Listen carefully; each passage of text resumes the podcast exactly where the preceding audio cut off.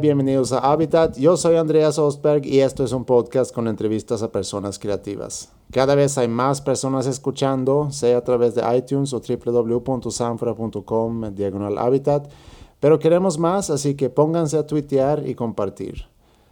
Varias personas me han solicitado una entrevista con el invitado de hoy y en el episodio pasado con Chayo hablamos de él, así que pensé que por qué no invitarlo de una vez para escuchar su historia. El invitado el día de hoy es Chicle. Chicle o Alejandro Romero, como dice su pasaporte, aunque sería increíble que solamente dijera Chicle, nació en Monterrey y le tocó crecer, tocar y luego hacer videos y trabajar con varias de las personas que he entrevistado aquí en Habitat. Es videoasta, cineasta, restaurantero y muchas otras cosas, así que mejor vamos a darle para que él sea quien nos cuente episodio 18 de Habitats desde School of Rock en San Pedro García, Nuevo León, con Chicle.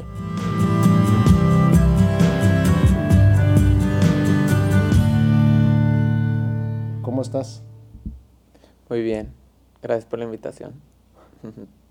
gracias por aceptarla. Tú creciste aquí en Monterrey. Eh, cuéntame un poco de tu, de tu infancia. ¿Qué te acuerdas de tu infancia aquí en Monterrey? En Monterrey, este pues era muy divertido en el sentido de mm, que pues al ser una, mm, pues, una ciudad más chica, un poco más nueva que imagino que al DF y cuando iba, cuando llegué a ir al DF también de, de chico y ver cómo, o tener amigos que se mudaron del DF acá, que digo el DF es ahora donde vivo, pues como que aquí es, em, no había muchas cosas y eso también era más libertad en el sentido de pues, que no había cosas establecidas, entonces tú podías inventar tu, tu cosa o como por decir lo que acabó pasando con la música, de ver a todos estos chavitos que, que tocaban instrumentos y, de repente pues juntos empezamos también a, hacer tocadas y en, en casas, porque no había muchos lugares, o, o de repente hacer un, pues eso de un día de bandas en una casa se llamaba un fe, le poníamos fest y entonces de ahí ya eso creíamos que era un festival, pero no. Y, y, pues no, no veo que eso haya pasado en otros lugares, en otras ciudades del país aquí se juntaban amigos a hacer pues, festivales. Pues sí, cosas musicales o tocadas o cualquier cosa que se ocurriera. Y digo, y ahorita lo puedes ver pues, más profesional como el, el normal, el festival este. O sea, como que aquí sale muchas cosas por, por esta idea de, pues, que hay por la, la industria comercial de, de, ser emprendedores. Y entonces como que eso, eso se permea todas las, en todas las, las áreas, creo. ¿Cómo más sientes tú que se notaba eso cuando tú eras chico? Eso es lo que mencionas, de que a lo mejor aquí en Monterrey pues, eh, hay ese reconocimiento de ser una, eh, una ciudad de, de, emprendedores. Pues también era una mezcla de eso y también con tener eh, que todos siempre pues, viajábamos mucho a, a, Texas y McAllen. Entonces era una mezcla entre, entre estar pues lejos de, de la capital entonces, y, y, estar cerca de Estados Unidos creaba como un híbrido en donde también tenemos las parabólicas y todo lo que veíamos era Telegreen, entonces éramos como unos pequeños ahí mutantes. En el sentido que ahora pues que vivo en el DF veo a, mis amigos de allá cómo crecieron y, y sí tenemos esta, esta mezcla de dos culturas que también lo veo en, en, la escena pues creativa de Tijuana, que, que, se da mucho eso y ellos pues más, ellos viven en la frontera, están pegados. ¿Y cómo, ¿Y cómo se compara, por ejemplo, ya mencionas Tijuana, la escena creativa en mm. Tijuana, la escena creativa de Monterrey y, y, pues la escena creativa del DF? Y hablando con, con, amigos y ellos te cuentan sobre su infancia, ¿hay cosas que tú notas como diferentes? Pues más como esta idea también, eh, el hecho de que aquí es una ciudad, bueno, cuando crecí era más chica y, y, y todos se conocían, o sea, todos sea, ibas a los centros comerciales y ahí veías chavos de otras escuelas y aunque y acababas conociendo a toda la gente por el por el soccer, el fútbol americano, los deportes. O sea, como que era una aunque no los conocieras o fueran tus amigos, sabías quiénes eran, o sea, entonces creaba esta sensación de, de comunidad y de, de medio, pues también como pueblo. Que, que, que, siento que fue lo que ayudó mucho también a, a, a como crear una escena o varias escenas que hay, y han seguido viendo escenas de, a diferencia de otros lugares, por pues, que las ciudades son muy grandes o muy chicas, donde realmente no hay ni con, de qué crear una escena. Regresando un poco a, digo, siguiendo de, tu infancia, ¿tú de chiquito eras niño que jugabas en la calle o jugabas en casas? pues era una, es una mezcla, era una mezcla. Ibas a casa de amigos para juntos salir a la calle. O sea, siempre andábamos en la calle. Y no había mucho que hacer realmente. O sea, era muy aburrido estar en Monterrey porque, o sea, había un, digo, dos, tres centros comerciales y, y fuera de eso no había pues muchos lugares eh, como muchos museos o, opciones culturales de, de, qué hacer. Entonces lo que acabas haciendo era pues jugar en, en lotes baldíos. Había también muchos mucho espacio, o sea, en, todas las colonias había muchos lotes que no se habían construido nada, entonces había mucho lote baldío. Y entonces ahí era el, pues, el campo de juego. Salías a jugar desde deportes, o béisbol, o fútbol, o, jugar a que era, la, que era una guerra, o no sé. Es que pregunto porque viendo a mi, a mi infancia, yo era muy de jugar en la calle con mis amigos y, estamos, y jugando fútbol y... Sí, sí y andar en bici. Y mi hermano, todo lo contrario, él sí jugaba en casa y mucho, pues solo, jugaba mucho con Lego y construía cosas. Y entonces era otro tipo de, de infancia que a lo mejor tuvo él. Eh, y por eso te preguntaba si tú eras una persona que más bien estabas en, en casa creando cosas o leyendo o inventando, pues, o si tenías tu bola de amigos que... Pues que era muy mezclado aquí, sobre todo por el clima. O sea, en invierno pues tienes que estar adentro de la casa porque no hay mucho que hacer. Y, y en el verano, por el mismo calor tampoco puedes salir tanto. Entonces sí era como estar un poco atrapados, pero querer salir. Y sí salías y hacías cosas, pero también te tenías que estar en casa mucho tiempo y, de ahí creo que viene mucho lo que acabó pasando de, de, gente que desarrolló pues muchos, que se desarrolló en diferentes áreas, pues como música o que lo hizo estando en casa. ¿Y tú quién eras en la escuela?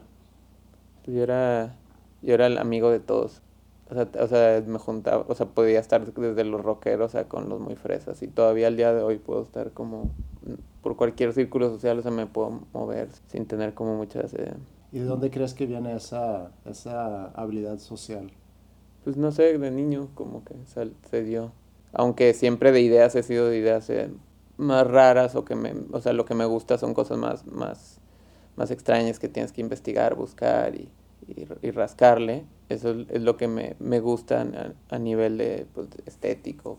Y, pero de todas maneras pues podía estar en, en otros ambientes más tradicionales. ¿Y cómo te iba en la escuela? Pues en la escuela, o sea, me aburría mucho la escuela, la verdad. De niño iba a escuela, también tenía muchos cursos de pintura y cosas más artísticas y esas eran las que me gustaban. Estudiar batería.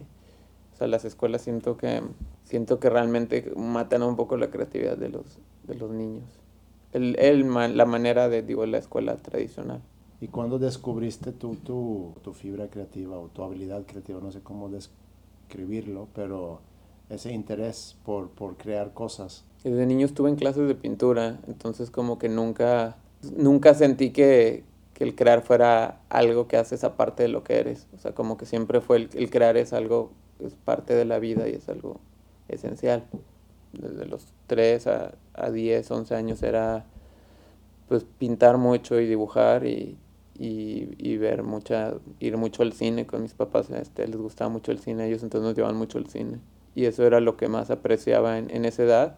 Y como a los 10, 9, como a los 9, 10 empecé a, escuchar mucha música, pero entré a la música por la tele, este, pues empecé a ver MTV gringo y, los videos me, me, atraparon. Y... Eso fue algo que contó Rodrigo cuando lo entrevisté. Decía que se juntaban ustedes a ver, a ver videos de MTV y me dijo que, que tú tenías una habilidad para poder ver cuando era grabado con cámara de cine y cuando era grabado con, con, cámara de video. Con cámara de video.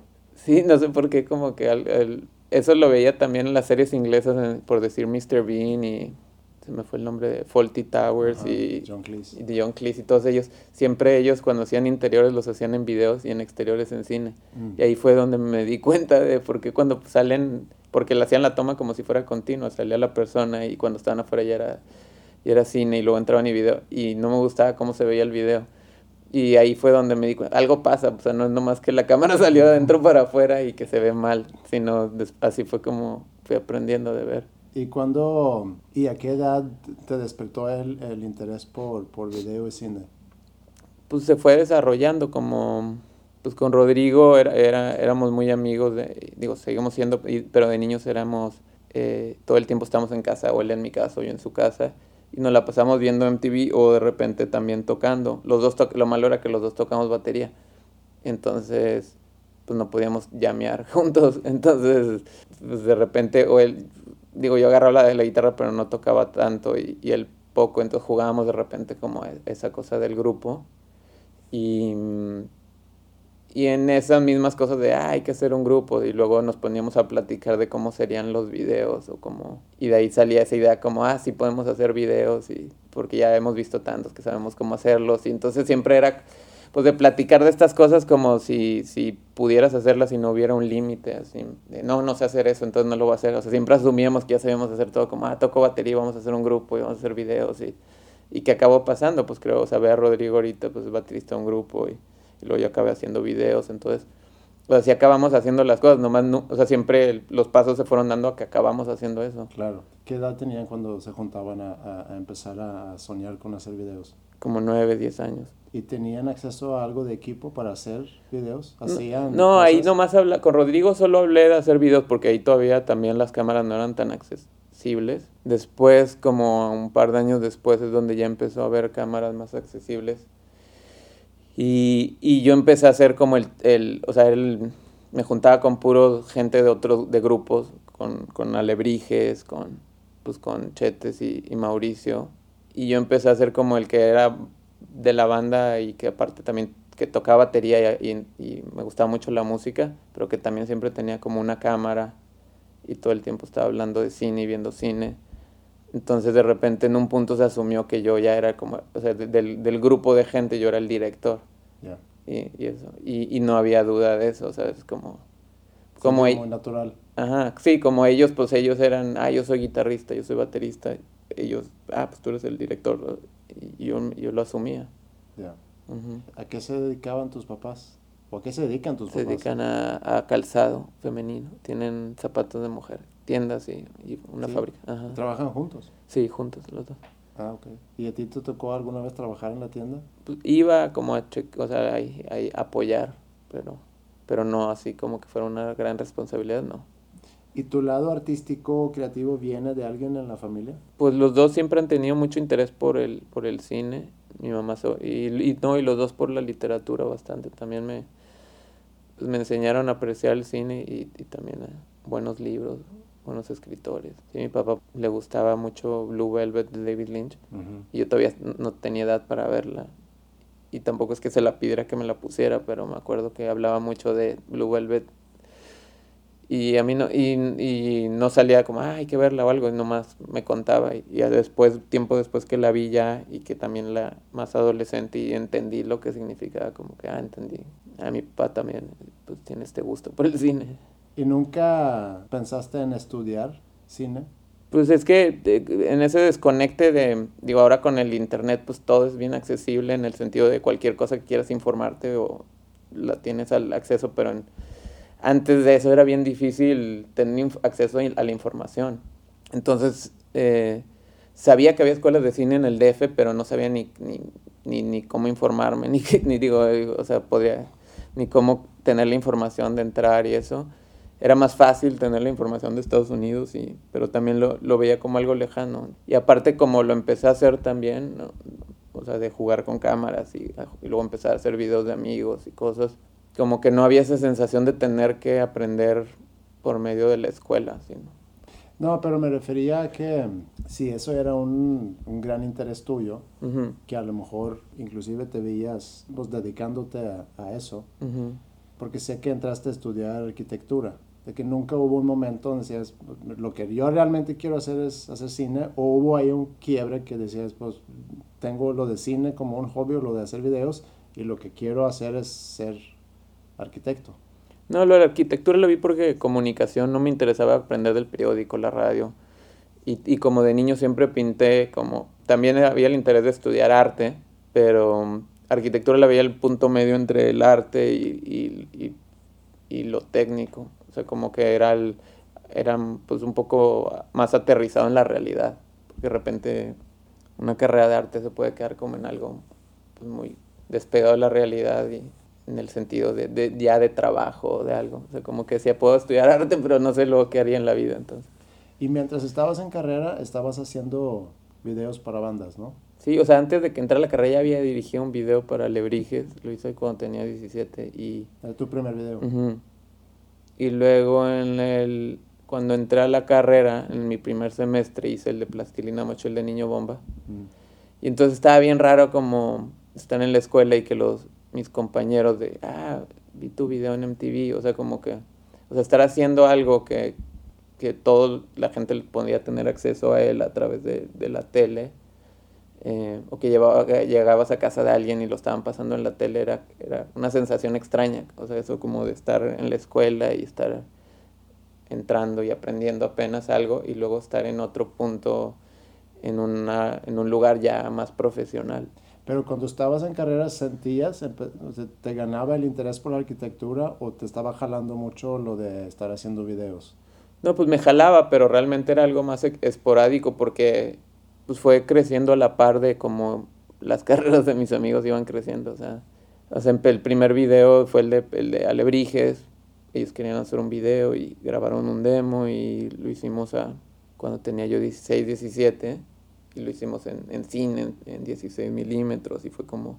eh, en ese momento ningún grupo así local había hecho un video en cine. Y, o sea, como que como que ese fue un pequeño logro y luego, pero luego pasaron dos, tres años hasta que pues Plastilina los firmaron y, y salió la idea de hacer otro y, y luego igual después de Plastilina pasó otro año y luego ya hicimos el otro con Jumbo y, y luego ya de ahí ya fue despegando.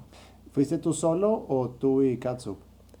El de Alebrijes lo hice yo solo y luego el de, Ni- el de Niño Bomba lo, lo, lo hicimos yo y Katsup, Los, los hermanos... los Ponder- hermanos Ponderosa. Sí. Pero el primero Katsup actuando y yo dirigiendo. O sea, como que ahí fue. mm, Lo hicimos en el DEF y eh, Plastilín, el, digo, la disquera EMI nos contactó con una productora del DF. Y entonces yo fui como director a hacerlo ya y, y, la, y no había nada de dinero, era super low budget y, la produ- y pues se trataba del niño bomba y el niño bomba era Katsup. Y entonces la productora decía, no, ¿para qué? No, ¿para qué volamos al niño bomba de Monterrey? Aquí podemos agarrar a cualquier niño bomba. Y yo, no, pues que Katsup es el niño bomba. O sea, él, él es el niño bomba y, y él tiene que ser. Y, ya voláramos al niño bomba y luego ya que lo vieron y, y ya lo vieron actuar, entendieron. Y luego en el momento que, que yo estaba editando el video con ellos y, dije, no, bueno, es que, ¿qué nombre va a ser del director? Y dije, es que es Hermanos Ponderosa. Y ellos, ¿pero quién es Hermanos Ponderosa? Yo y Katsu, pero él no, es el- él, no, no- él no lo dirigió, él actuó. Y yo, no, pero conceptualmente sí. O sea, él, estaba actuando, pero era como si dirigiera del, desde de enfrente de la cámara, porque se dirigía él mismo. Y, ¿Y cómo te sentías tú a esa edad, digo, estando en carrera, pero estar haciendo negocios, en este caso con, con Emi? Ujú.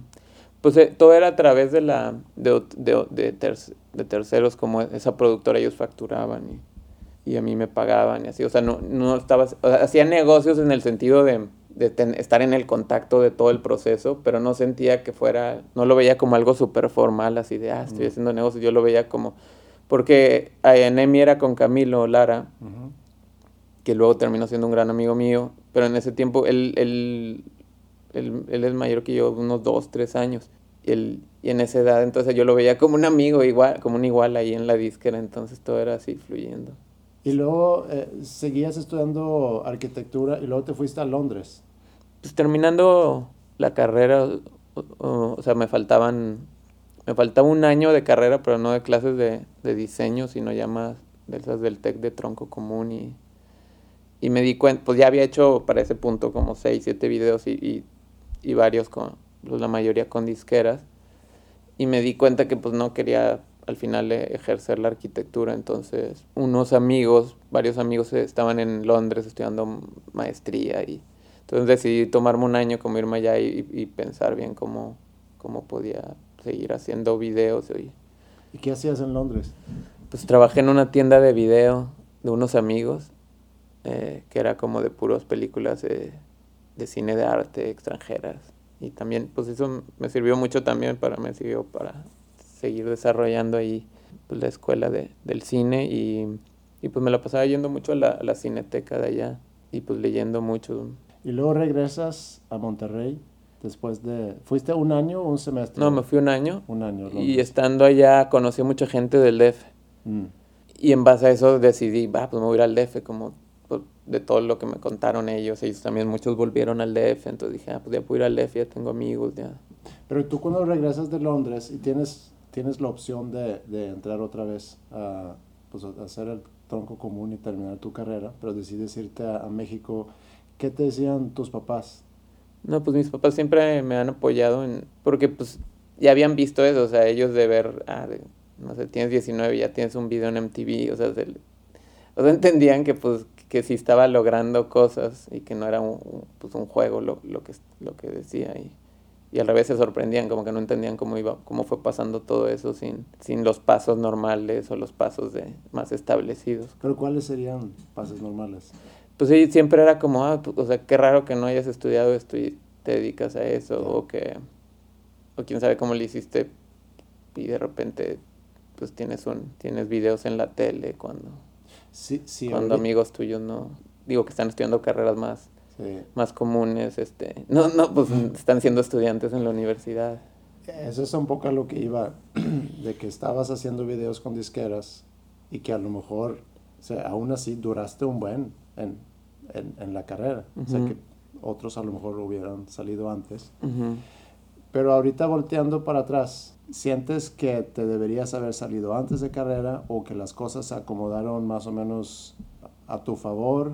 No, pues yo siento que todo funcionó, como, está, como ese video de, de Steve Jobs de, que sale dando como esta, este, esta ah. ponencia a los, a los graduados sí. y que habla de todas las cosas de cursos que él estudió y luego se dio cuenta cómo todo encajaba de, o sea, que, que aprendía, aprendió tipografía y eso luego le sirvió cuando desarrolló el Word, bueno, ah, no Word, este, cuando sí. desarrolló el, pues el, el, programa de texto. De, y, y pues es un poco eso, como que realmente arquitectura siento que es una gran carrera, siento que, me, que aprendí bastante de ella y, y, me ayudó mucho en el sentido visual y de composición y me dio mucho, pues, un respeto también a, a todas las, las artes en, en cualquiera de los sentidos. Cuando tú te fuiste a Londres, te fuiste a Londres en el 2002. Uh -huh. Digo, ha pasado mucho en Monterrey. En los, eso fue hace ya 12 años. Uh -huh.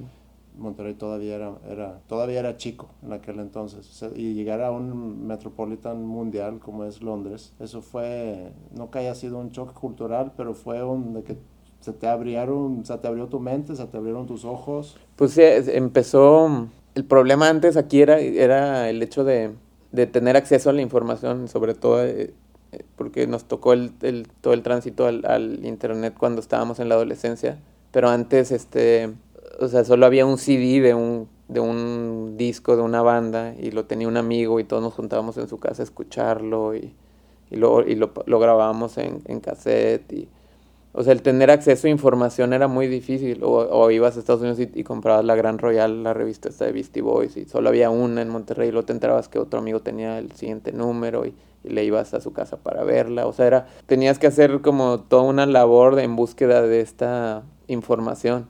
Y entonces por eso la valorabas mucho más. Y igual los videos, o sea, el video, si no te lo, si una semana no viste MTV, te perdiste un video, de repente te contaba uh, Terracina, o sea, el, ah, no, el nuevo Nine Inch Nails y así, y, y, nunca lo veías porque ya, ya lo habían quitado o cosas así. Sí. Era muy difícil tener acceso a eso.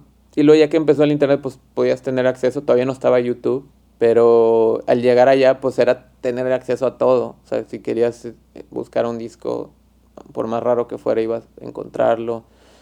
Ver una película rara también también iba a estar en el cine o en, DVD, este, libros igual, o bandas, todo el tiempo había bandas tocando, en una misma semana había cinco conciertos y no tenías dinero para ir a ver todos, entonces tienes que escoger allá. Y aquí pues era, íbamos a, a Austin una vez al año a ver a, a Daniel Johnston o cosas así. Este. Entonces el tener acceso a todo eso sí fue, fue muy impresionante y solo fue un año, pero fue un gran año. Y el DF pues tiene mucho de eso, o sea, el DF es una ciudad para mí igual que, que Nueva York o Londres. O... ¿Pero crees que hubieras ido al DF si no fuese por ese año en Londres? No, pues fue por Londres, porque allá conocí a todos los, lo, muchos amigos que... Sí, y, y, no nada más eso, sino que seguramente cuando... ¿Qué pasa a cualquiera que, que sale de, de, de, donde creciste y vas a otro lugar? O sea, por más grande o chico que sea ese lugar, pues llegas con otras impresiones que en, en tu vida te tocó eh, experimentar. Y aquí sientes que como que aquí todo se quedó igual y no, y no pasó nada sientes que el, el, no nada más que hayas conocido gente en México, sino que pues en Monterrey que hay para mí, yo, yo ya vi Londres. Pero es que también fue algo más generacional porque la generación con la que yo crecí, nadie se mudó al DF. Y la generación más abajo todos se mudó al DF. Mis amigos de que tienen ahorita, que están en, en mitad de sus 20, finales de sus 20 de Monterrey, nadie vive en Monterrey. Y toda mi generación de de los de la avanzada región, nadie se mudó al DF, digo, unos se mudaron fuera como Kinky, que están en Los Ángeles, pero de todas las bandas ninguna se mudó al DF, y por eso a lo mejor yo tuve que ir a Londres para entender que me tenía que ir al DF, pero fue vía a mis amigos del, del DF que conocí allá en Londres. ¿Con qué sueño fuiste tú al DF? Ahí cuando iba al DF realmente era nomás con, pues iba con el sueño de de meterme a la industria del, del cine y, del, de, y de las producciones audiovisuales, o sea, con, con, videos o comerciales. Pero con la meta del cine, pero sí me distraje un poco, o sea, me, me distraje haciendo videos y publicidad, como eh, me, me, quitó el enfoque un poco del de hacer película. ¿En qué año te mudaste a, a México? Hace 10 años, febrero 2004. Ok. Uh -huh. Y cuando llegas a México, eh, creas Mr. Wu. Cuando llego a México empiezo, eh, estoy un año en una productora que se llama De Maestros, que es de unos amigos, uh -huh. que ellos, empez eh, ellos empezaban ese año que yo llegué y, y una amiga, Rita, eh, ella me, me, presentó a su hermano, a Rogelio. Rogelio Sikander, que él eh, pues es director y ha dirigido muchos videos que muy padres. Y estuve un año con ellos y luego ya después me, me con Rafa un amigo abrimos Mr. Wu. Y para hacer videoclips y también comerciales, ¿no? Pues sí, digo, la, al principio hicimos puros videoclips y luego comerciales y, y ahí en, en, eso hemos seguido. Y también sé que tuviste un... estuviste involucrado en, como que en una galería de arte o algo así, ¿no? Sí, pues, pues esto mismo de lo que... de desde, desde chavito esto que te digo, como de ver las cosas sin límites y que cualquier cosa la, la puedes hacer así, si, si, si quieres hacerlo y te propones. Y, y pues desde niño como me juntaba con músicos, me juntaba con, también con ar, ar, artistas plásticos y... O sea que en ese momento no eran artistas plásticos, pero que ahorita sí son. Pues por, por eso mismo fue que pues, navegaba de, a cualquier, de un lugar a otro. Entonces, cuando llegué al DF, de hecho, eh, llegué para trabajar en una revista que se llamaba Baby, Baby, Baby, uh -huh. de Celeste, y estuve ahí también trabajando un año. ¿Y, ¿Y, en, ¿y qué hacías tú en la revista? Era editor. Ok. Uh -huh. Pues sí, la, la hacía, o sea, diri la dirigía en el de todo el contenido. Y de ahí salió luego la idea de hacer una galería con, con José García, que él era el editor también de, de Celeste, que era la, la, la, revista que era dueña de Baby Baby. Y pues eh, y tuve la galería, fui socio de la galería tres años y la galería sigue. Ahí fue un poco también ya en el punto en donde tenía que decidir a, a qué enfocarme. ¿Cuál era tu rol en la galería? Pues al principio todo, los dos hacíamos todo, o sea, colgábamos, nosotros clavábamos los clavos en, la, en las exposiciones y para montar los cuadros, todo, ir por las cervezas para la inauguración. Digo, estaba muy padre. Luego ya, en, eh, pues después de un punto ya se empezó a volver algo más profesional y ahí fue donde me di cuenta que que pues tampoco puedes andar en, en tantos en, en, tantas cosas sin, claro. sin enfocarte en una. Oye, regresando a, a tu creación de videos o videoclips, uh -huh. ¿cómo funciona eso? Hace cuenta, una banda se acerca contigo y, y, dice, oye, pues tenemos esta canción, va a ser nuestro próximo sencillo y uh -huh. queremos hacer un, un video. ¿Qué, ¿Qué es lo que tú haces en ese momento? Pues normalmente la escuchas bastante, la pones en repeat en tus audífonos por varios días y haces como lluvia de ideas. A veces la canción siempre, pues como ya has visto tantos videos y has crecido con tantos videos, como, o sea, cualquiera puede hacer una idea de un video. Y normalmente esa primera idea, pues es la idea cliché. De, de, o, o, enseñar lo que dice la letra de la canción o algo así. Entonces eh, empiezas a escribir como cualquier idea que viene, pero, pero como one-liners, así uh -huh. de... Y, y, en, y los primeros son muy malos y luego de repente empiezan a entrar unos que no hacen sentido y, y de repente en uno de esos va, va, vas a sentir uno que conecta y es como más eh, subconsciente, como dices, ah, es que siento que esto es lo que necesita esta canción, pero no hay un porqué, es como muy, un, muy abstracto en el por qué crees que...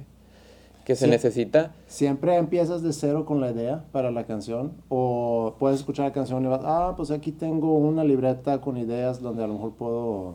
Pues sí, también había, está eso de, ideas que, has tenido siempre, pero es muy difícil que, de repente una canción concuerde con eso. Mm. Y cuando tratas de, de empujarlo hacia eso, como que no se siente esa conexión tan tanto entre la canción y el video. Aunque sea un video que no tiene nada que ver con la canción, pero sí salió del otro proceso donde salió de estar escuchando la canción, siento que va más de acuerdo. Ok, entonces ya tienes la, la, la idea y con esa idea vas a la banda o... Pues que depende del, del... Ya que puse la productora, tuve que hacer videos para muchos artistas más pops y ahí sí era un proceso más que tenías que ir con la disquera y el artista ni se metía casi. Mm. O sea, el artista casi lo veías nomás el día de la grabación y luego nunca lo volvías a ver en la vida. O sea, hay muchos que no he vuelto a ver en persona y, y, eso era más, era un proceso más burocrático y también un poco más sin, sin alma por lo mismo. Porque pues la disquera estabas tratando con, con una persona pues que no era el del grupo y que tampoco era tan creativo por supuesto, era más como administrativo. Entonces también a veces era difícil que entendieran las ideas o por qué hacerlas o, cosas estéticas. Pero con el tiempo, ya después de, de, tener un tiempo haciendo eso, ya confían en ti, entonces ya te dejaban hacer un poco lo que querías mientras estuviera dentro del marco de, de, de lo que se espera para ese artista mm. en, en lo pop. Y esos los hice nomás un par de años y luego ya me, ya me, me harté un poco de eso y los dejé de hacer. Y los videos que me, pues, que me gusta hacer y, eh, son de, de, grupos de amigos o, y si no son amigos de gente con pues, que me gusta la música que hacen o su carrera y, y, en, y ese tipo de personas sí están muy involucrados en todo lo que son decisiones creativas de, de su carrera. Entonces ellos también les importan los videos y, y muchas veces al, al ellos ser también personas creativas te, entienden el proceso y respetan mucho lo que haces, entonces no, no se meten más de lo que de lo que se deben de meter como los de a lo mejor los videos pop, la disquera a lo mejor se, se quería meter más. Y acá no, o sea, acá tienes una idea, se la cuentas al artista directo a él, te dice que si le gusta, no le gusta, vas, la, la, la modificas, vuelves, eso es un proceso de, de, rebotar muy padre. Y luego, eso es algo que le pregunté también a, a Rodrigo, de que de la idea original de un video, y luego ya obviamente viene todo el proceso de filmarla o grabarla y, eh, y, luego ya editarla, ¿qué tanto se transforma la idea en ese, en ese proceso? O sea, ¿qué tanto se compara tu producto final con tu, con tu idea original? O sea, siempre está la, la, la idea semilla, siempre está ahí al, al final, pero, pero pues siempre cambia todo y siempre cambia a veces para bien y a veces para mal. O sea, a veces hay sorpresas donde es un resultado muy bueno que no te, te esperabas y hay veces que, que, no es un resultado bueno, pero, o sea, que termina siendo un buen, un buen video, pero no es lo que tú te esperabas, por ya sea por cosas de que ese día llovió o que el presupuesto no dio para todo, como pues muchos, es que son muchos factores los que se conjugan para una filmación de cualquier cosa, no nomás de un video, de, para un comercial o una película y que cualquier cosa de esas que salga mal te pues, pone en juego todo. Digo, una película como son 40, 50 días, pues a lo mejor lo que no te sale un día lo puedes tratar de meter en otro día. Pero un video normalmente el presupuesto es solo para un día. Y entonces si no lograste algo ese día, pues ya no lo lograste. Entonces y es algo que platicaba con otros amigos directores, y, o también estando en sets de otros amigos directores, digo, o, de bandas, pues como muchas bandas son amigos, también los fui a visitar a sus sets.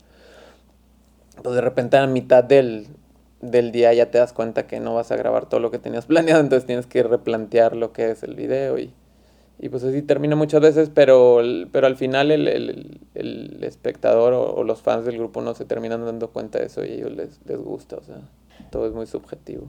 Tienes tu idea, grabas el video, te sientas con tu compu para ya editar y ahí también se empiezan a abrir diferentes caminos de, de, cómo, de cómo terminarlo o ya cuando tú llegas a editar sabes cómo, cómo vas a trabajar con la información o la, o la pues material que tienes. Pues siempre hay como una idea base pero ya estando ahí, pues e- exploras, digo, al final ahorita es mucho más sencillo, ya lo haces en tu laptop y prendes y apagas canales y, y vas, vas explorando ahí qué funciona, qué no funciona. O sea, ahorita creo que se da más tiempo, tienes más tiempo de juego, porque antes los primeros videos tenías que ir a un lugar, una computadora que era así como la de 2001, gigante, un cuarto entero, Mm. con un tipo que solo él la sabía mover y cada cambio era, se tardaba mucho en el render, o sea, era, todo era súper lento. Entonces ahí no había mucho tiempo de juego, o sea, podías probar dos, tres opciones y ya. Y tenías que pasar lo que sigue porque te cobraban por hora. Y entonces decías, tengo que editar esto en 10 horas. Y ahorita no, o sea, ahorita hay videos que he editado en tres semanas, o sea, de- de- pero trabajando diario, o sea, de- Claro. tienes una libertad por, por la tecnología de, de hacer las cosas. ¿Y ya te estás cansando de hacer videos? No, pues ya los videos los había dejado hacer como desde el 2008, así donde... También porque ese ahí ese fue como el momento donde creo que ya las disqueras quebraron oficialmente. O sea, sí viví de hacer videos este, cinco años, pero en ese punto ya quebraron las disqueras y, y em- empecé a hacer más publicidad y solo, y también me cansé un poco ese proceso de, de hacer videos de, de bandas pop o de artistas pop. Entonces, de, del 2008 para acá realmente solo he hecho videos para amigos por las ganas de hacerlo de, de diversión. O sea, he hecho como uno o dos videos al año. Cuando pasa eso con las disqueras en el 2008, como, como dices, ¿eso te cayó como sorpresa o te cayó más bien bien por el hecho de que querías ya empezar a hacer otras cosas?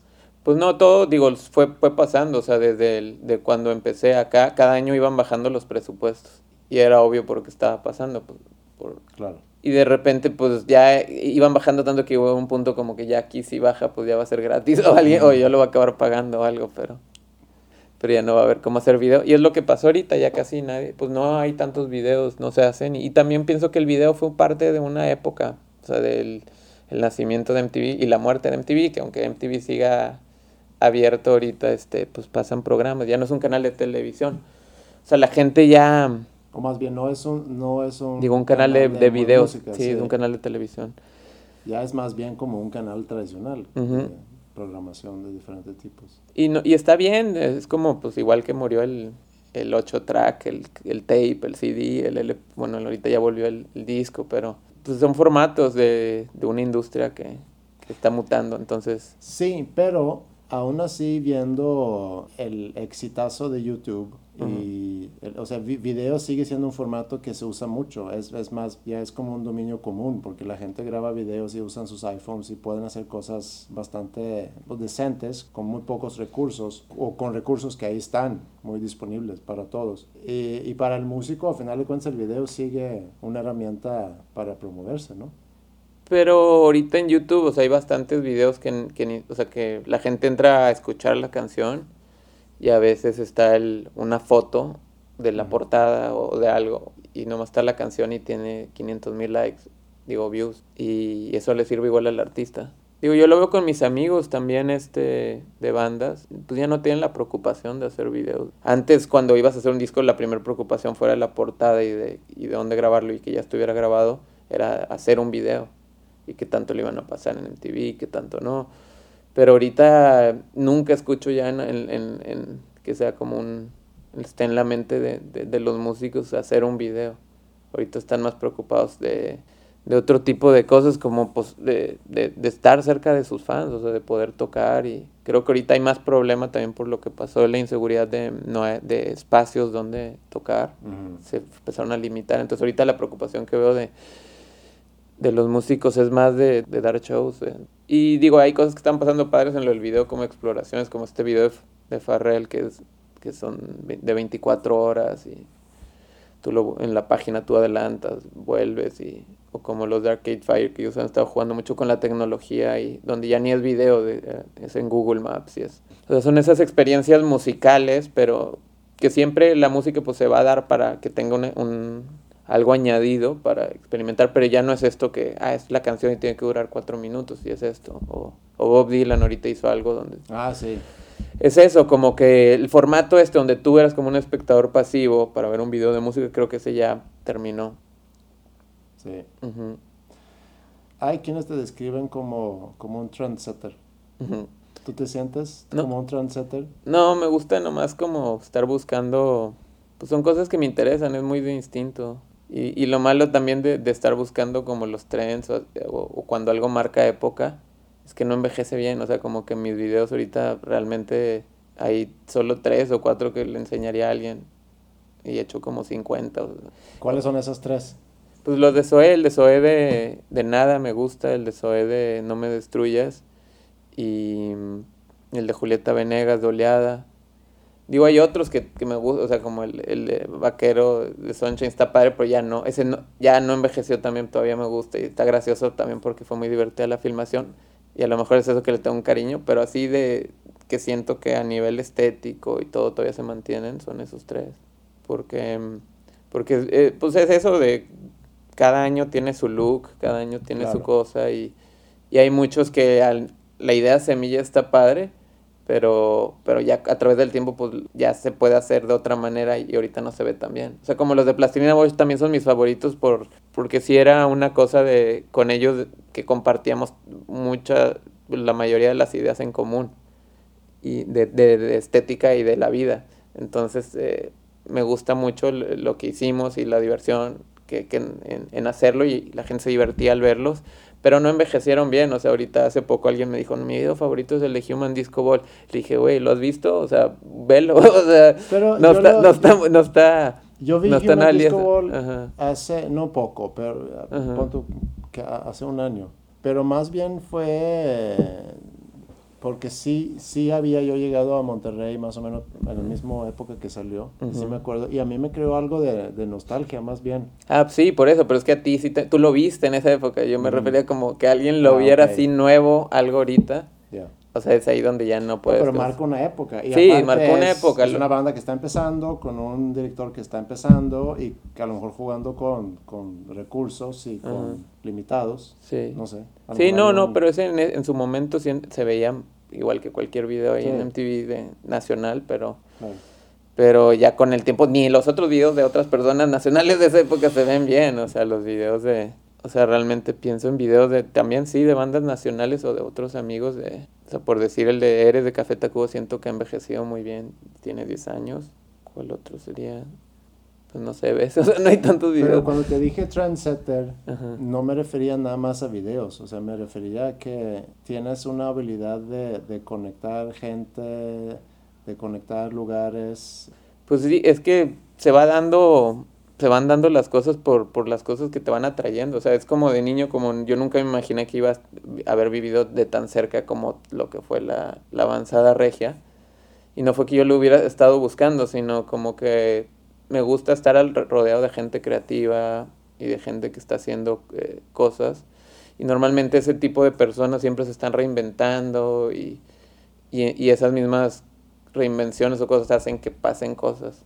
También como lo, pues, lo de la galería, o sea, Proyectos Monclova sigue ahorita y José la ha posicionado en un lugar importante para hacer una galería de, joven y que está yendo a muchas ferias de arte y está haciendo muchas cosas y, y, tampoco me imaginé que, que, que, iba yo a estar en el principio de algo que terminó siendo eso. Y eso es lo que siento que ha pasado con muchas cosas, como que si tú no te pones límites de que, ah, es que yo soy director de videos o soy un galerista, soy esto, es más fácil que puedas acá, moverte en diferentes ámbitos y por lo mismo estar en diferentes situaciones cuando pasen cosas interesantes.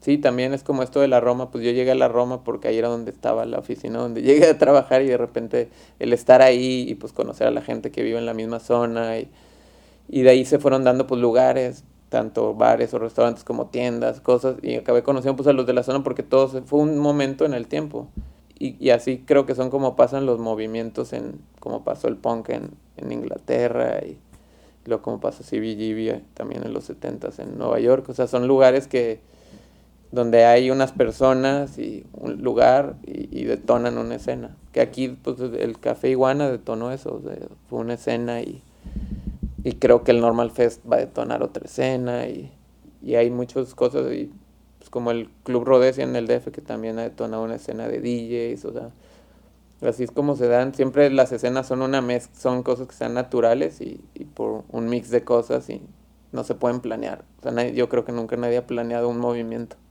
¿Cuáles son algunos videos que, que, a ti te inspiraron mucho cuando tú empezaste a ver videos en MTV? ¿Te acuerdas de algunos directores? Pues el primer video que me acuerdo de esto es un video y, eh, y fue al mismo tiempo que entendí que era un artista y que era una canción y que era un disco, o sea, todo lo entendí en, en un video. Fue Thriller de Michael Jackson. Yo tenía seis años y toda la gente estaba hablando del video y, y, lo pasaron aquí en el canal en el canal 5 y, y, ahí entendí, o sea, ahí entendí al mismo tiempo, ah, esto es un artista, esto es un video, esto es una canción y es, es de un disco. Entonces por eso siempre el video a mí me tocó asociarlo realmente con todo un artista y música. Y de después de ahí hubo otros, después, después los de David Fincher, sin yo saber que era David Fincher, sí se notaba que había otro, que había una mano ahí detrás, o sea, eran muy diferentes los videos de, de, Madonna, de Express Yourself, el de... Y con Fincher fue el primer director que fue al revés, que dio el salto de los videos al cine y que se veía como veías el, o ese de Aerosmith de James Garagon, que decías, güey, esto, o sea, ya es como una película, pero dura cinco minutos y, y, te quería, y te quedabas con ganas de ver más. Y después de ahí, pues Sabotage fue donde el... Sabotage fue el video que, que me, pues, me, hizo y luego también de ahí pues salió eh, Niño Bomba y todo lo, pues, toda la influencia de lo, mucho de lo que era Plastilina venía de Beastie Boys también, pues era de una actitud y una manera de hacer las cosas. O sea, pues al ver los videos de David Fincher decía, no, pues yo nunca voy a hacer videos así porque pues esos nomás se hacen en Los Ángeles. Y cuando vimos Sabotage todos entendimos, ah, pues, podemos, esto, lo, esto sí lo podemos hacer aquí todos. Y después de ahí, el, pues Mark Romanek, los de Nine Inch Nails, el, se me fue el nombre, pero que, que hizo Mark Romanek, que salía flotando Trent Reznor y todo. Fueron, eh, fueron videos muy, que, muy seminales de, de esa época. ¿Y tu creatividad o tu necesidad de expresarte creativamente, cómo ha cambiado con el tiempo? Pues ahorita realmente lo que quiero expresar nada más es a través de, del cine y de películas mías, como realmente los videos, aunque sea tu idea, es una idea que surge, las semillas en base a, a una canción. y una banda. Y entonces, eh, como que ahorita realmente no he expresado lo que yo quiero expresar como persona o individuo, que, que, mis amigos músicos sí lo han hecho porque pues, los discos son lo que están expresando ellos. Y yo no lo he hecho a través de, de, de lo que ha sido mi, mi, herramienta, que es lo audiovisual. Entonces ahorita es donde quiero eh, empezar a expresarme a través del cine. Y creo que también es un buen momento, o sea, como que antes creo que creo que para tener algo que expresar sí tienes que pues, tener experiencias de vida y ahorita es donde me siento como, ah, quiero empezar a expresarme en, películas. Aunque también siento que las películas también ya como formato es un, un formato que, que, no creo que tenga más de un par de décadas. Como están cambiando las cosas, o sea, va a haber otros multiformatos como las series ahorita que todos nos gustan muchas las series y escucho más a la gente hablar de series que de películas. Y entonces, y es lo mismo que la gente hablar de canciones ahorita que hablar de discos. O sea, ya no ha habido ya no he tenido conversación con nadie de un disco como las tenía antes. O sea, ya la gente escuchamos canciones, bajamos canciones, escuchamos el disco unas dos, tres, cuatro veces, pero antes como solo tenías ese un disco nuevo, porque viajaste, lo compraste, le dabas más valor. Y tú como amante al cine, ¿cómo, cómo ves ese posible futuro para el cine? Pues es como muchas industrias que pues, dejan de ser. O sea, sí, o sea, sí va a existir siempre el cine como... Como un arte, pero lo que hace que exista al nivel en el que está eh, así de presente en nuestras vidas es porque es una industria. Y lo mismo que pasó con la música, que la música ha dejado de ser una industria, pero siempre va a seguir existiendo discos, artistas y todo, va a pasar con el cine. Creo que se va a seguir haciendo sin, el cine de arte, el, cine de, de, muchos países, eh, va a seguir existiendo. Lo que no va a existir es como esta, esta industria de, de cine como producto, creo.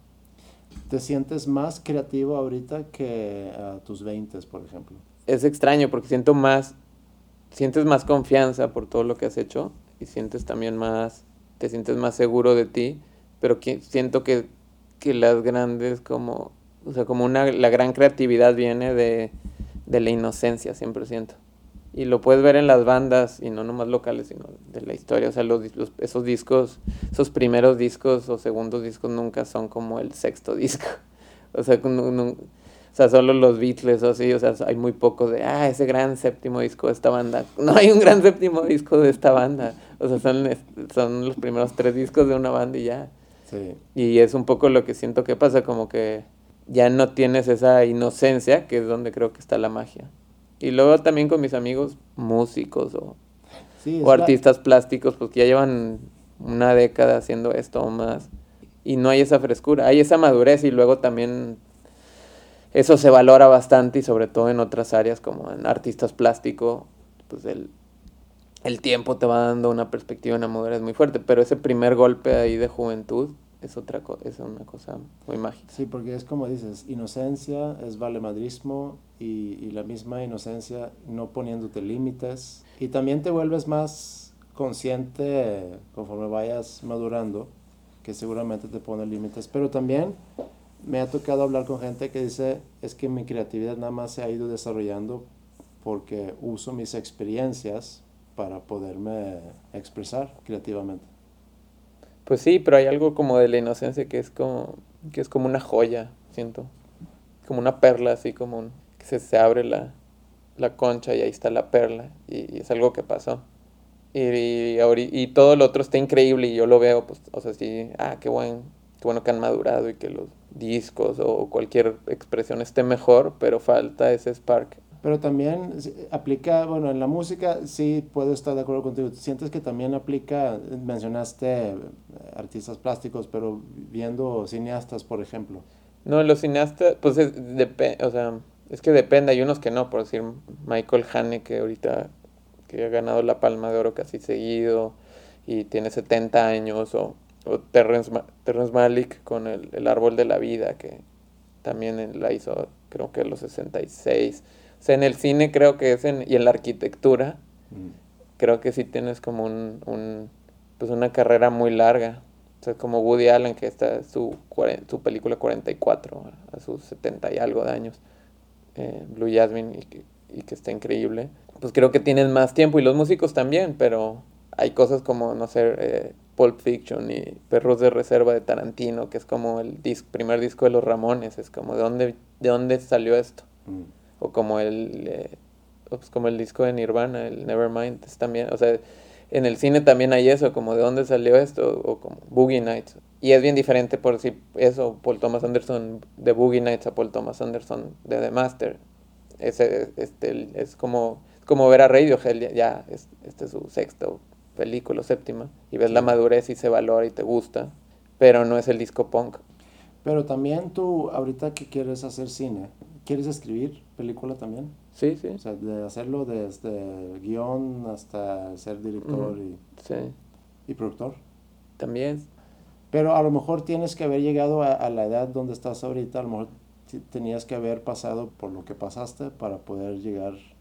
No, claro es lo que te digo, como esa como esa plática de Steve Jobs, o sea, como, o sea, ahorita siento que, ah, ya entendí muchas cosas y qué bueno que pasaron. Siento eso, como, ah, estoy en este momento donde he tenido todas estas experiencias y las quiero poner en práctica en otra cosa. O sea, lo malo sería, yo creo, de, ah, no, quiero seguir haciendo videos de un formato que ya está muerto y seguir haciéndolo hasta que... Es eso, es, pues, es, es irme a, otro, a otra cosa.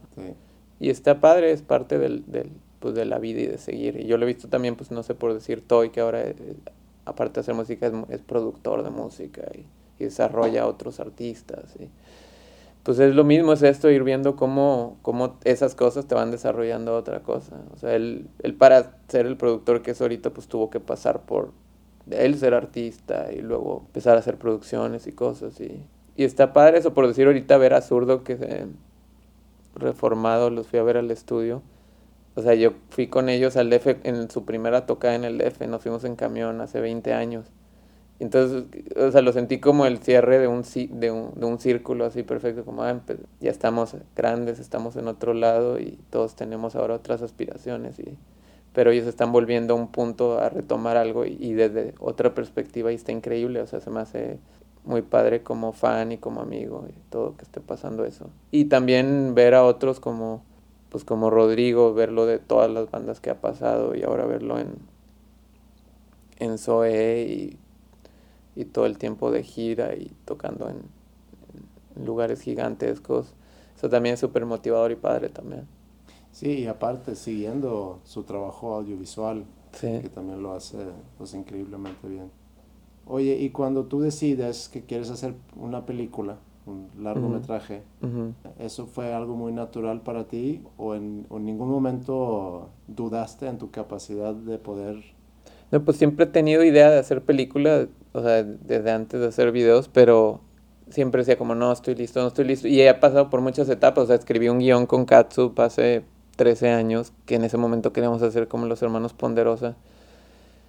Y luego después escribí otro guion con una amiga hace nueve años. O sea, como que cada, en cada momento ha habido una película que quiero hacer y que no se, y que no se hizo por alguna razón, pero sigo pasando otras cosas. O sea, ahorita estoy en... ¿Ahorita estás escribiendo o ya? O sea, ahorita tengo un, un, primer draft de un guion que escribí con un amigo y es, y es el, es el quinto guion en el que estoy involucrado que, que quisiera dirigir. Mm. Ya había escrito otros tres guiones antes y luego con un amigo le di una idea y él escribió un guion. Pero este es el quinto guion que tengo en mis manos y que digo, ah, quiero dirigirlo. ¿Cómo es el proceso de escribir un guion? Y sobre todo cuando lo escribes junto con alguien más. ¿Cómo se divide el trabajo? ¿Se trabajan por, por su cuenta, se juntan a comparar o se sientan a, escribir juntos? Pues eh, siempre tiene que haber alguien, digo, en mi caso, yo, yo siempre, eh, o sea, con Katsup la idea era de los dos y la fuimos desarrollando así en pláticas, pláticas, pláticas. Pero los otros, yo tenía ya una idea semilla que, y tenía más o menos claro la estructura, pero para mí me funciona más escribir guiones con otra persona porque solo me, me acabo pues, quedando ciclado en, en, en, cosas y no avanzo. O sea, de hecho, los últimos, este guion que, que es el que quiero hacer ahorita y, el, y un guion que hice hace un año y medio, que, que estuve cerca, o sea, apliqué en cine para hacerlo y todo es, esos dos fueron guiones que, que, existieron en una primera versión, o sea, hubo un primer guion que yo escribí solo, pero que sentía que todavía necesitaba mucho trabajo, pero ya no sabía yo cómo salirme de, estar topado contra la pared. O sea, necesité ir con, con amigos para, para poder como que juntos salir adelante. ¿Prefieres trabajar en equipo que estar trabajando solo? Pues ahorita me gusta más eh, escribir guion porque siento que lo necesito cómo hacer en, en, equipo, pero por decir ahorita, estaba leyendo una entrevista de Spike Jones, es una nueva película que quiero ver, eh, y, y, es el primer guion que él escribe solo. Él había coescrito otro y otros dos eran guiones de, de un guionista, y, y, él decía pues que tu, tuvo que haber pasado por las otras experiencias para tener como las habilidades para poder hacer ya un guion solo. Entonces siento que a lo mejor sí, o sea, sí me gustaría yo poder hacerlo solo, siento que ahorita todavía no tengo como ni, ni, ni la muchas habilidades que se necesitan. Y ahí, ¿crees tú? Digo, hay sin duda hay directores que también eh, escriben sus películas eh, y hay pues, guionistas que se dedican a escribir guiones, como hay directores que nada más se dedican a, dirigir. Pues los directores que a mí me gustan, ellos siempre están muy involucrados. Este, o sea, me gusta, o sea, Stanley Kubrick, él escogía la novela y comisionaba a un guionista para hacerlo. Eh, David Lynch, él hacía sus guiones a veces solos, a veces con alguien. pues Paul Thomas Anderson también, él los escribe solos. Y hay otros que, que, que, me gusta, pero creo que tienes que estar en una posición muy privilegiada para lograr lo que hacen como pues, Spike Jones o, o David Russell. Han hecho películas de guiones que no son de ellos y que ellos no iniciaron el, la idea del guion, pero pues tuvieron, estaban en una posición en donde podían escoger qué guion hacer o algo. O sea, a lo mejor en algún punto a mí me llega un guion o algo que, que quiera hacer y porque me lo manda alguien que ya vio una película que ya haya hecho y digo, ah, sí, lo voy a hacer. Pero ahorita no, nadie me está ofreciendo guiones, o sea, tengo que generarlos yo. ¿Y cómo es el ambiente de cine en México para fondear un proyecto? Pues ahorita está increíble porque IMCINE lleva pues ya eh, ocho años apoyando ellos el, al, al, cine a través de estímulos fiscales. Y ha cambiado pues de hace 10 años que se hacían siete películas, creo ocho al año, ahorita se hacen 60 mexicanas. El problema es que no hay distribución y ya también lo está resolviendo IMCINE, de, dando un apoyo a la distribución. Pero por decir este año que hayamos tenido nosotros los nobles y la de Derbez, que fueron algo comercial, pero que fue un éxito increíble, y a la vez tengamos como a a Carlos Regadas, a, a Mate Escalante y Michel Franco ganando en Cannes. O sea, pues tenemos todo el espectro, tenemos al, a los artistas pops y tenemos hasta un músico súper extraño y oscuro. Es eso, entonces eso no había pasado desde que yo recuerde en, en mi vida aquí en México. Entonces está, creo que está en un súper buen momento el cine mexicano como espectador y también para, como realizador. ¿Y qué sueños tienes tú viendo a- hacia el futuro? ¿Qué ves tú para ti en el futuro? Pues yo quiero tener la oportunidad de, de, de hacer películas, si, si puedo, dirigiéndolas. Y no, y no cada año, sino cuando tenga que ser, te digo, los, los directores que a mí me gustan no hacen fuera de Woody Allen, que puede hacer una película cada año. O sea, todos se tardan, a- sacan cada cuatro o cinco años a hacer una película y, y eso me gustaría, pues hacer una película cada que tengo algo que decir y, y pues hacerlo lo más que pueda de tiempo. Oye, ¿y cómo ha sido tu seguridad ante tus creaciones? Pues siempre hay mucha inseguridad en todo el proceso, siempre. O sea, de- hay, hay inseguridad en el momento como se va quitando. Lo que se quita es la inseguridad del, del performance, o sea, del, como me imagino que si tocas guitarra, a lo mejor cuando tus primeros conciertos te sientes que te vas, te vas a salir de tiempo, algo así. Y cuando ya sabes que eso no va a pasar, pues el- la inseguridad es más de, de lo que estás tocando, o sea, de, de ahorita la inseguridad más allá de ah pu- puedo o no dirigir pues eso ya sé que sí puedo. Es más si lo que tengo que decir es appealing para alguien o sea es importante para alguien en, en cualquier sentido desde del, del material a, a nivel estético a, a la forma. Entonces siempre siempre va a haber inseguridad pero cambian creo respecto a qué. ¿Te gusta el reconocimiento?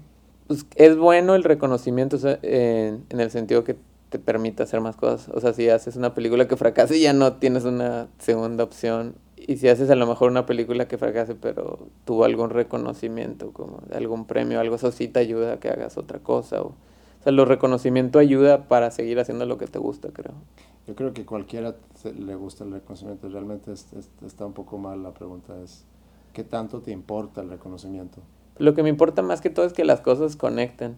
Y por decir en los videos, pues muchas veces la meta no era que conectaran tanto. O sea, por decir con una película sí es que conecten porque estás diciendo algo y quieres que la gente conecte con eso.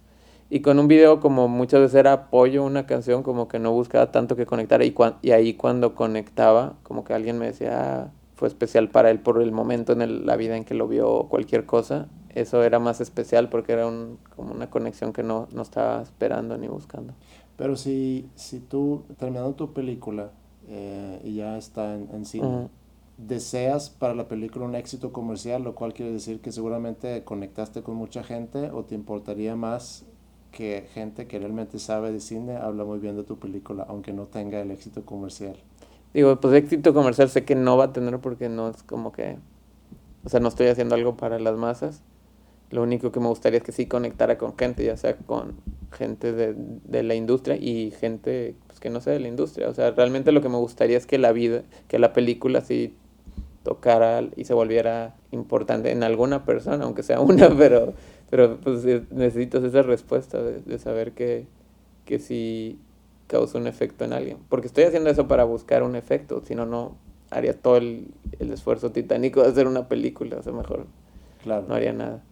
Pues haces algo, a lo mejor lo pones en tu casa nada más para Ajá, ti. para mí, sí. Sí. Si pudieras escoger un director Ujú. con quien pudieras estar trabajando y aprendiendo, ¿a quién escogerías? Pues ahorita que está vivo a David Lynch y, y muerto Kubrick. ¿Quién debería de entrevistar? Deberías de entrevistar a. Yo creo que a Marcela Viejo de Quiero Club o a Scott de Chisotis. Y deberías de entrevistar igual a Pablo Martínez del Festival Normal. Necesito más mujeres. Más mujer- Pues a Priscila también de Quiero Club. A Fonny.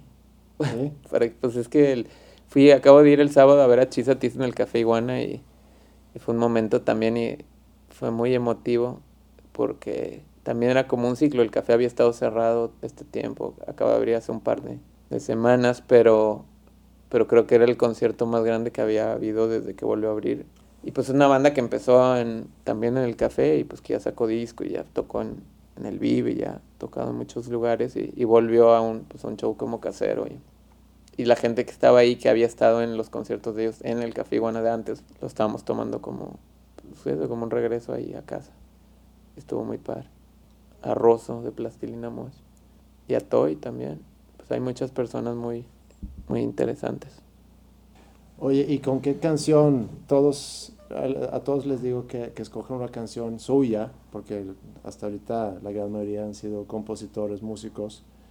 Eh, entonces, si por ahí tienes una rola tuya que quisieras poner, la ponemos. Y si no, escoge a lo mejor una de las bandas para las cuales has hecho videos. Tienes la libertad de escoger la canción que tú quieras. Mm. Pues igual le pone el, el primer video, el, de Niño Bomba de Plastilina. ¿Sí? Por la nostalgia. Por la nostalgia. Está bien. Pues muchas gracias, Chico, por tu tiempo y por tus aportaciones creativas. Ah, gracias a ti. Gino es la brasileña más De bloquea el cerebro de light to take Sube momentos de cuerpo de bloquea your face. The living with the island wouldn't stop out of a show for It's up out of a show. So leave out the mush And put you to the sun comes coming to the barrio. Desde Rondes por Rosario Comiendo cerebro con sudor por todo el cuerpo From soul to soul. And a bullet in your front door. Got to find my niño bomba Got to break a la nación Got to kill the motherfucker who went to get represent Got to find my niño bomba Got to break a la nación Got to kill the motherfucker who went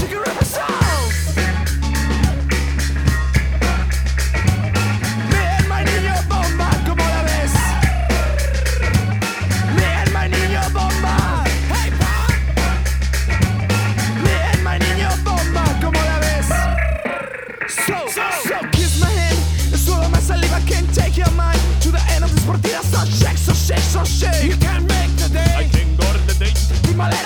suelta suave el animal Con la mano en la cabeza y una bala en la conciencia Niño bomba el presidente, niño bomba la nación. Niño bomba el presidente, niño bomba la nación. Niño bomba el presidente, niño bomba la nación.